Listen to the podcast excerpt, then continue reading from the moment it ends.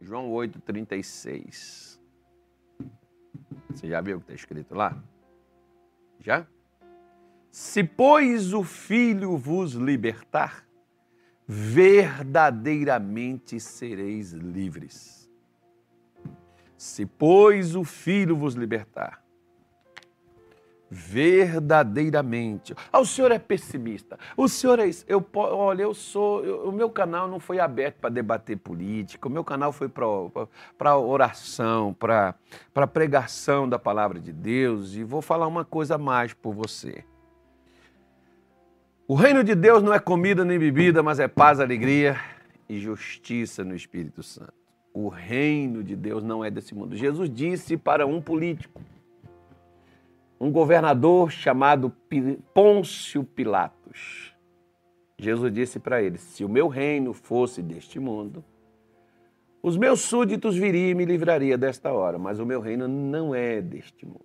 Então Jesus deixou claro que tem o reino dos homens e tem o reino de Deus.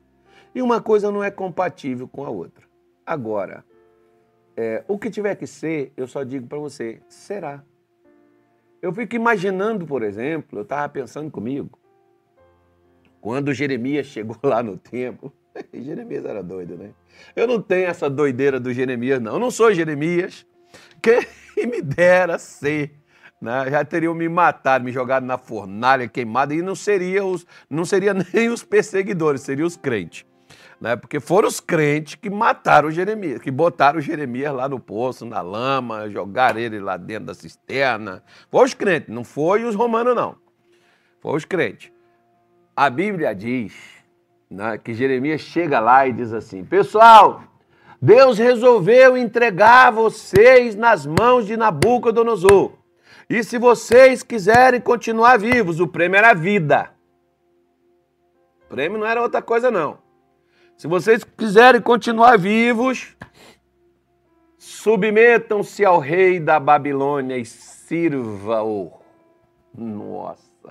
Os caras, não, assim diz o Senhor, o Senhor vai nos libertar, o Senhor vai levantar, o Senhor vai fazer isso, o Senhor vai fazer aquilo. Eu nunca vi tanta coisa que estão dizendo que Deus vai fazer. E até agora Deus não fez. Mas, não quero, não sou descrente, mas a gente tem que ter. Olha, gente, presta atenção numa coisa.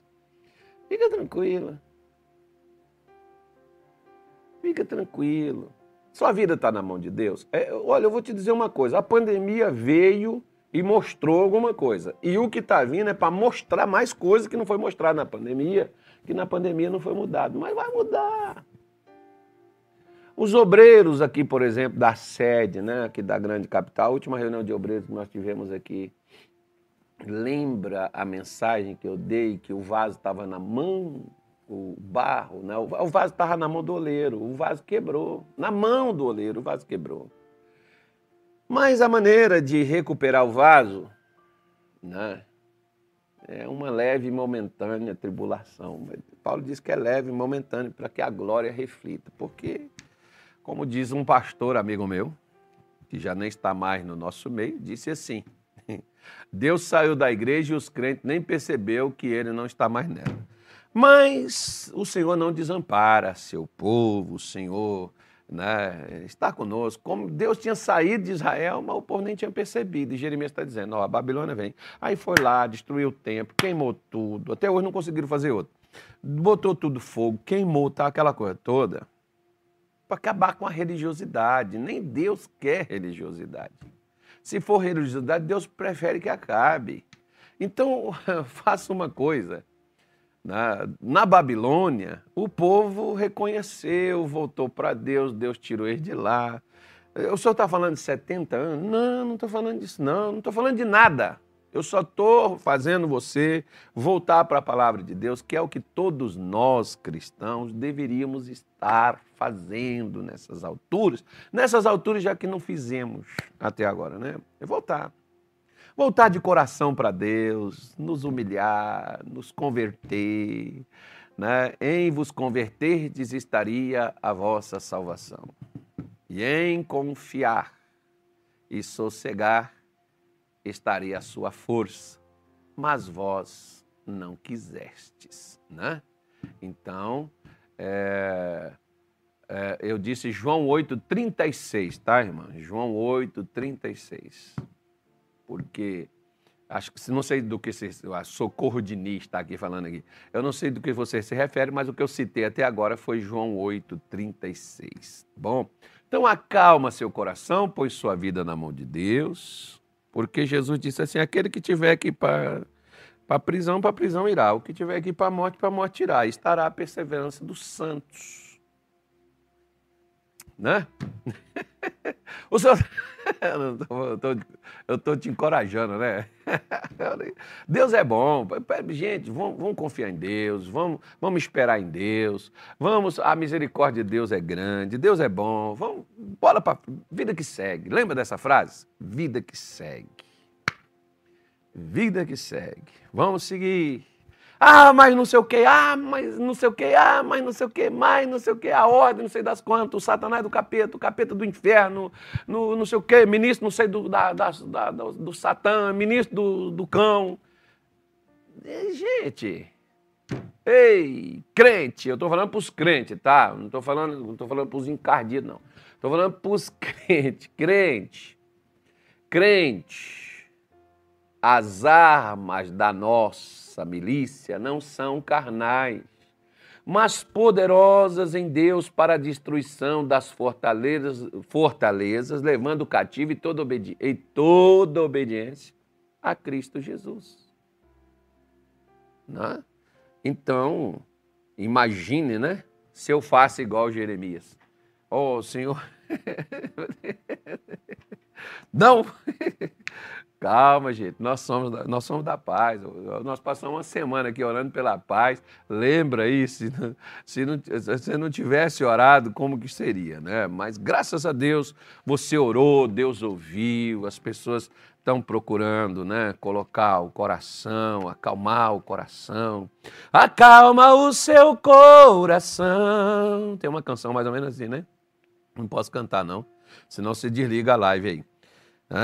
Aí, o pessoal que canta, mas não está aqui. Mas o pessoal que fala de Deus está aqui. Então, o pessoal que fala de Deus vai começar a falar. Hoje eu não vou entrar aí no. Ontem estava um frio aqui, né? O pessoal não, pessoal não, não veio batizar, mas teve o batismo ontem, né? Teve o batismo ontem. Então vamos aqui na palavra de Deus hoje.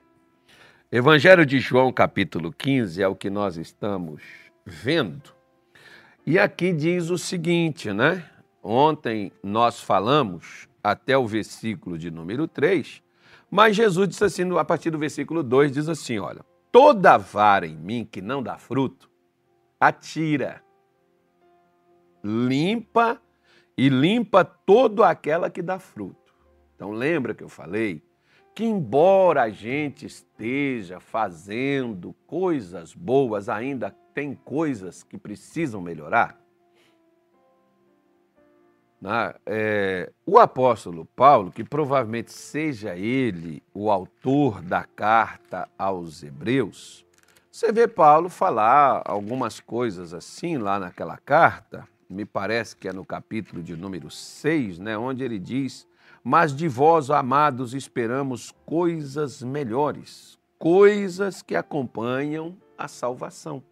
Então, Paulo está dizendo, nós esperamos.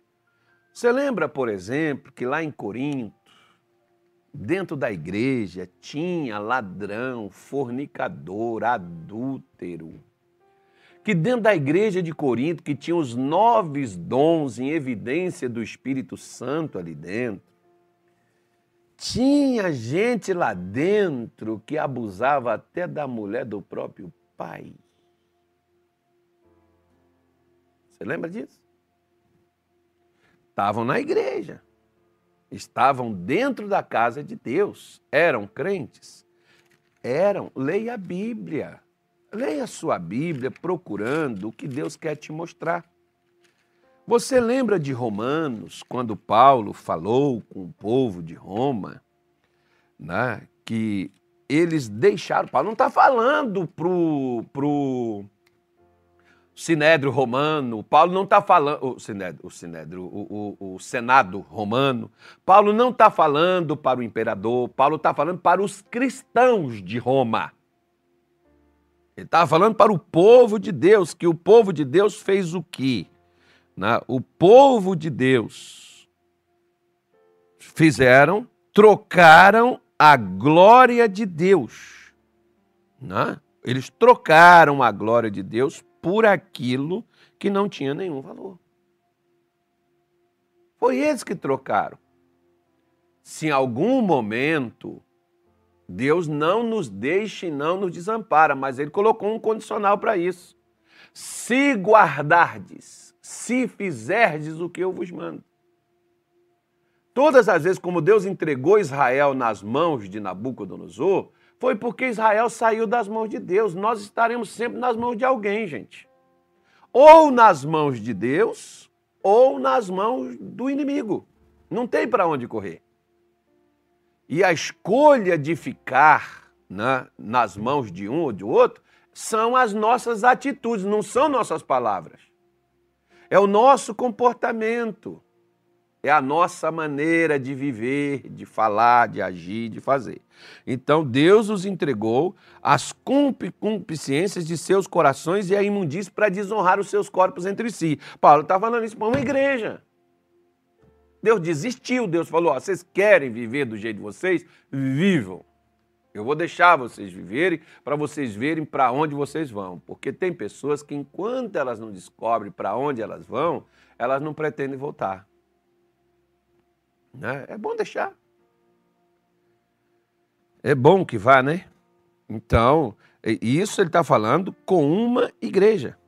O capítulo, o versículo 28, por exemplo, de Romanos 1, que está aí na sua tela, ele diz assim, ó, e como, ele, como eles não se importaram em ter conhecimento de Deus, assim Deus os entregou a um sentimento perverso para fazerem coisas que não convêm. Era gente que conhecia, gente que. Ou seja, pelo menos. Ai, meu Deus. Paulo estava ali falando, Paulo estava ali ensinando, Deus estava querendo se, se, revelar ao seu povo, mas eles não se importaram com aquilo. Tem gente que não se importa em conhecer. Elas só querem receber casa, comida né? e uma boa vida. Se eu tiver isso, tranquilo, pastor, é o que eu preciso. Aí a gente lembra as palavras de Jesus que diz assim: o que, que adianta o homem ganhar o mundo inteiro e perder sua alma? Você pode ter tudo e está perdido. Né? Por causa disso. Então nós vemos que a vara, que ele diz, toda vara em mim que não dá fruto, atira. E a que dá fruto, ele diz, ele limpa. Para que dê mais fruto ainda. Porque, tipo assim, perdão, quando a gente enxerga, por exemplo, o que fala o apóstolo João, lá no livro de Apocalipse, quando ele diz assim: olha, aquele que está sujo, suje-se mais ainda. Aquele que está limpo, se limpe mais ainda. Né? É algo nesse sentido em que João fala, em que João diz. O que é santo, santifique-se mais. Agora você já sujou, então mas, quer, quer continuar sujo, não quer se limpar? Mas, cara, cai de mergulha, na, mas, mas se, se enfia. Faz igual o porco na lama. Né? Deita lá na lama. Aproveita que isso vai acabar. Seria algo mais ou menos nesse sentido que ele está dizendo. Então não significa que nós, porque às vezes, por exemplo, nós cristãos, nós comemos rapadura e arrotamos caviar, né?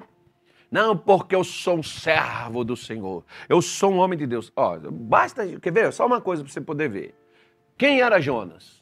Profeta de Deus, enviado de Deus, o primeiro missionário, o primeiro discípulo, né? Porque discípulo é um emissário o primeiro discípulo enviado a uma outra nação fora do povo de Deus. É, é, é Jonas. E o que, que esse camarada fez, gente? Ele era de Deus. O que, que ele fez? Não vou. Eu morro, mas não vou. Não vou fazer o que Deus quer, não. E depois que ele foi fazer o que Deus mandou, foi de má vontade, não era para esse povo, esse povo tinha que morrer, esse povo tinha que acabar, eu sei que Deus é bom, Deus vai salvar eles. Gente, era Jonas, um profeta. Olha o pensamento desse cara. Hoje eu vejo as pessoas aí amaldiçoando, tem que morrer, porque não concorda, não está comigo. Se sair da minha igreja, se sair do meu, do meu ministério, vai morrer, Deus vai deixar, Deus vai matar. É, ah, Deus, se Deus for matar, mata dentro, não precisa sair não. Não. É, embora a gente sabe que quem mata é outro, mas aí o pessoal pensa que você pode usar Deus para poder fazer o que você quer. Deus não faz o que eu quero. Se Deus fizesse o que eu quero, eu vou dizer para você uma coisa não estaria aqui falando com vocês. Não estaria aqui é, tentando fazer as pessoas olharem, ver, enxergar o que não estão querendo ver. Eu, eu, é uma coisa que eu já, eu já, tinha desistido há muito tempo de fazer. Isso dá trabalho demais, isso aborrece demais. Ah, é melhor eu, eu, eu ia, ia morar com, com alguém aí que me desse uma casinha lá no meio do mato, deixa eu plantar meu tomate, minha batata, meu milho, minha, meu negócio aqui, eu vou ficar aqui escutando canto de passarinho, pelo menos passarinho não xinga a gente, não critica a gente, os passarinhos canta para nós. Não, eu ficaria ali, num local assim, onde tem uma cachoeirinha que você pode tomar um banhozinho lá de, de água, você pode ficar na vida boa, do que a gente ficar às vezes num calor queimando, no fogo assando ou no frio. Não, eu escolheria onde eu quero viver, onde o que eu quero fazer, o que eu, ah, o que eu vou fazer da vida. Pronto. Não, mas eu não estou aqui para fazer o que eu quero. Nem Jesus, Jesus chega lá e diz assim, pai, se for possível, parte de mim esse caso, todavia não seja como eu quero, mas como tu queres. Para você poder entender que a gente está agarrado na árvore, a, a, a, o galho está tá vivendo porque ele está alimentado no tronco. Lembra das aulas de ciência? Acho que é ciência, é ciências, né? A, a, raiz, o caule. Eu lembro daquelas coisas que a professora ensinava. Pois é. No, no entanto, quando você corta o galho de uma árvore, que pode ter ali frutos, aqueles frutos vão secar. A árvore vai continuar e aquele galho vai morrer. O que que muitos crentes têm acontecido com eles? Estão mortos Como, por exemplo, disse o apóstolo Paulo à igreja de Éfeso: Estávamos mortos em nossos pecados e delitos. Éfeso, capítulo de, Efésios, capítulo de número 2. Estávamos mortos em nossos pecados e delitos e andando e fazendo segundo. Não, está aqui, ó. Quer ver? Só estou mostrando para a senhora o que, que é que faz a gente parar de dar fruto. Porque a, o galho tem que estar tá na árvore para dar fruto. Se ele não estiver na árvore, ele não produz fruto. E se ele não produz fruto, ele está morto. É preciso enxertar. Como em Romanos 11, Paulo fala sobre o enxerto. Israel foi enxertado em Deus e nós somos enxertados no que Israel acredita, no que Israel crê. Então, preste atenção, vida que segue. Vamos lá. Né? Ele diz assim, ó.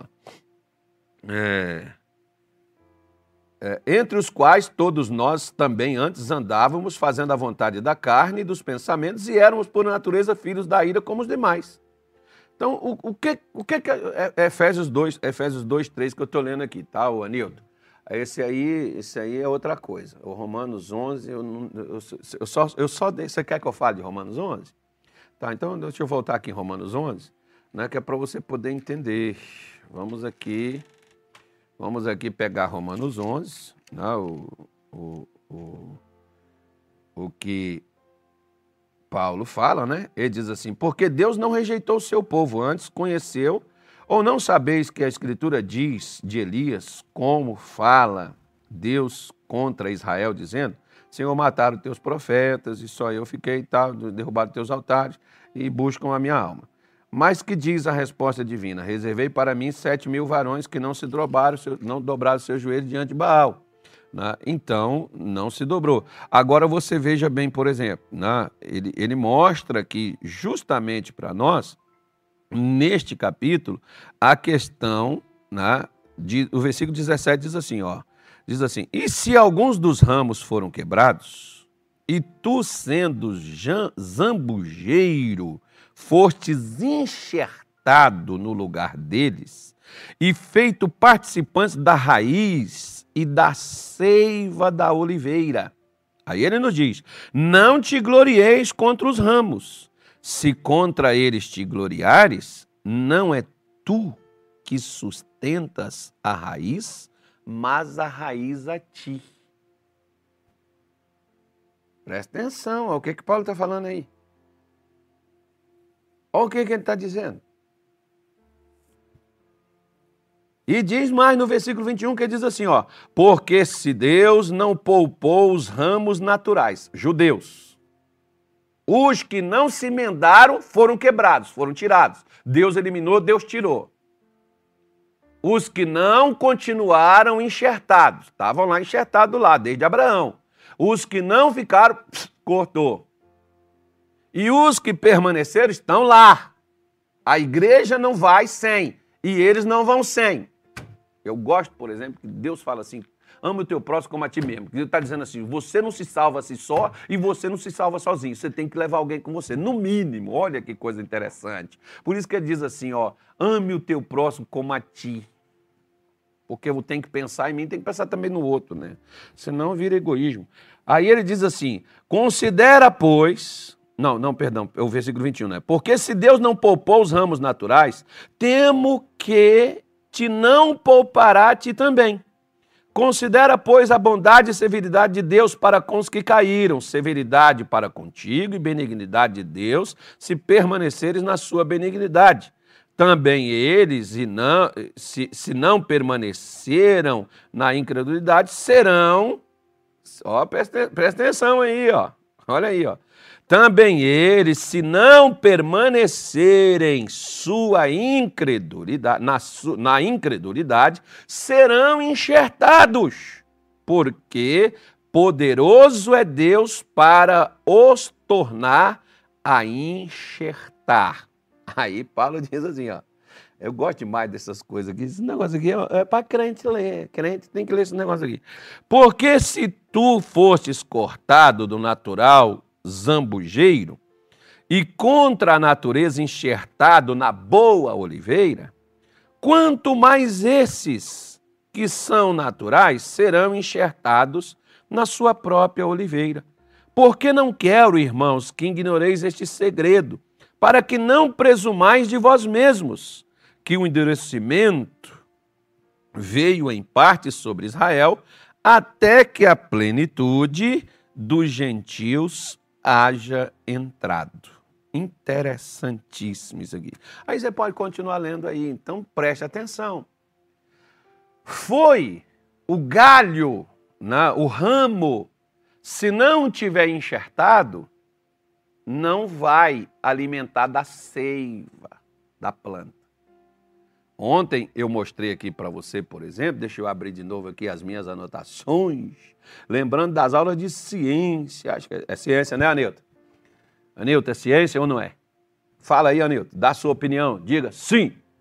É aquela coisa que você descobre, o, o, o que é que alimenta, Nilton, o galho, a, a planta. A, a, na, nós, nós estamos falando sobre o que impede da fruta. Então, ele diz que ele limpa, ele poda a planta que dá fruto, ele limpa ela para dar mais fruto ainda. Agora, vamos ver né, por que da poda, por que, que se é feita a poda. Então, por exemplo,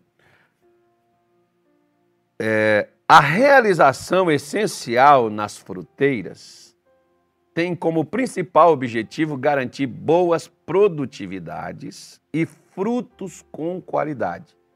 Nesse tipo de poda, pretende-se equilibrar as gemas da fruta com as gemas de madeira da árvore. A manga só é manga se ela estiver ligada no galho e o galho estiver ligado no tronco. E o tronco estiver sustentado pela raiz. Interessante, né? Onde estão suas raízes? Você está estabelecido e firmado no quê? Nos seus próprios conceitos?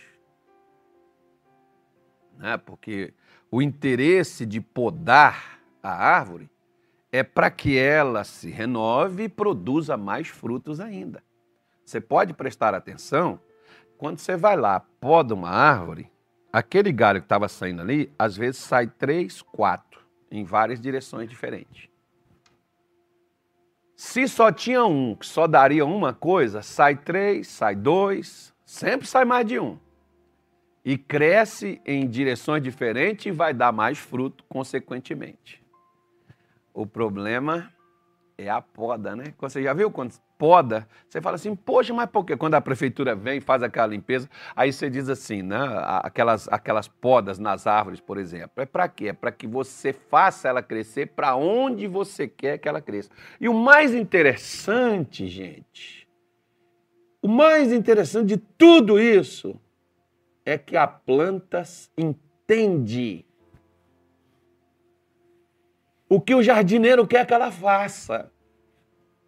E nós, humanos mortais, não entendemos o que o jardineiro quer. E se entendemos, não vou fazer. Eu faço o que eu quero. Aí eu me torno improdutivo. Ah, mas eu tenho minha casa, mas eu comprei meu carro, eu tenho meu telefone, eu tenho meu emprego, eu tenho minha renda, eu tenho meu salário, eu tenho minha empresa. Mas não tem Deus. Vai perder tudo esse troço aí. Ou isso não serve para nada. Não vai ser base de felicidade, de alegria. Quantas pessoas têm tudo que poderia para ser feliz e são dependentes de muitas coisas por aí que eu não vou citar nome aqui? Quantas pessoas têm todas essas coisas que você diz assim, não sei por que, que se eu tivesse isso que o fulano tem. Pois é, mas você tem uma coisa que ele não tem. Você está na árvore que está enxertada na raiz e você tem uma coisa chamada paz, felicidade, alegria, mesmo não tendo muitas vezes o necessário para viver, mas você tem Cristo, você está em Jesus, você está em Deus. Só que as pessoas não percebem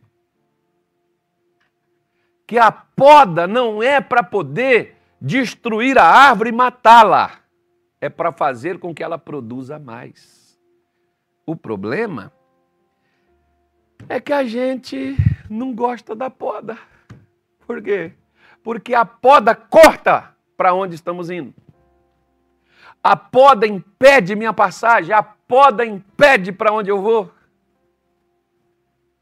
É por isso que a gente não aceita ser podado.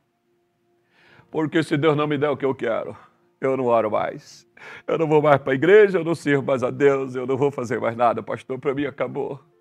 Deus não me deu, Deus não fez. É porque o seu Deus é o ventre. O seu Deus não é seu Salvador, o seu Deus não é o seu Senhor. Jesus disse assim em João, que não foi Lucas, Lucas o quê, meu Deus? Lucas 6. Lucas 6, 40 e quanto, Anilton? Que eu não estou me lembrando aqui, não. Mas eu estou com a Bíblia aqui. Pô, não precisa do Anilton, não. Quem tem Bíblia não precisa de Anilton. Não, quem precisa de Anilton é a mãe dele. Quem precisa de Anilton é outras pessoas. Né? A Luísa. Eu não preciso, não. Para que eu preciso de Anilton? Não, não preciso, não. Para a Bíblia, não. Preciso do Anito para outras coisas aqui, para pegar uma água, para botar aqui no ar, aqui a Bíblia aqui. Aí a gente precisa do Anito, tá vendo, Anito? É Lucas 6, 46. Ele diz assim: Por que me chamais Senhor, Senhor, e não fazeis o que eu digo? Muita gente chama Jesus de Senhor, mas o que Jesus manda fazer não faz. Você está vendo aí? Não é eu chamar ele de Senhor, não. Judas também chamava ele de Senhor, mas traiu ele. Muitos chamavam ele de Senhor, mas só queria o que ele tinha para dar. Muitos chamam ele de Senhor, mas não faz o que ele diz para fazer. Porque Deixa eu dar uma resposta aqui para alguém que está orando, pedindo a Deus: Senhor, fala comigo, me diz o que é que eu tenho que fazer. Deixa eu falar para você o que é que você tem que fazer você saber qual é a vontade de Deus. Me diz qual é a sua, que eu te digo a de Deus. A de Deus é a que você não quer fazer. Essa é a de Deus. Bom? A vontade de Deus é que Adão não comesse do fruto da árvore do bem e do mal. O que, que Adão fez? Comeu.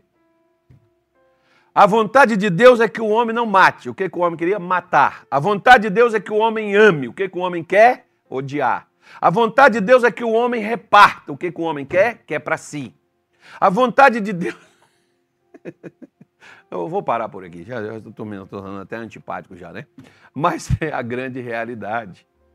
Só que as pessoas às vezes não querem ouvir. Por quê? Porque quer só aquela, aquela pregação Nutella. É só aquela coisinha assim que não me contraria, aquela coisinha que me dê apoio, aquela coisinha assim que permita que eu seja o que eu quero e não discuta e não me obriga, eu não sou obrigado a fazer nada. Eu, eh, ninguém, Deus não obriga ninguém a fazer nada, mas quando alguém vai fazer alguma coisa, se for para Deus, não é do jeito da pessoa, é do jeito de Deus. Tanto é que no Getsemane, Jesus orou dizendo: Pai, se for possível, passa de mim este cálice, todavia não seja como eu quero, mas como tu queres. Mostra claramente que Jesus tinha uma vontade. E ele submete-se à vontade de Deus.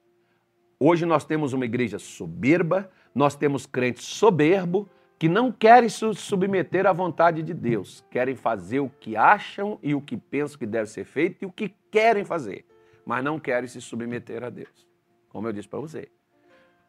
Na hora que eu quiser fazer o que eu quero, eu vou parar de fazer o que Deus quer. Né? Eu vou fazer justamente isso. Eu vou pular fora. Então, para você saber qual é a vontade de Deus, veja quais são as suas. Faça o contrário delas, que é o que Deus quer que seja feito, né? Porque é difícil você ver uma pessoa assim, ah, eu tô, não, eu tô na vontade de amar os outros, cuidar dos outros, criar os outros, tal, ajudar as pessoas. Dificilmente você acha.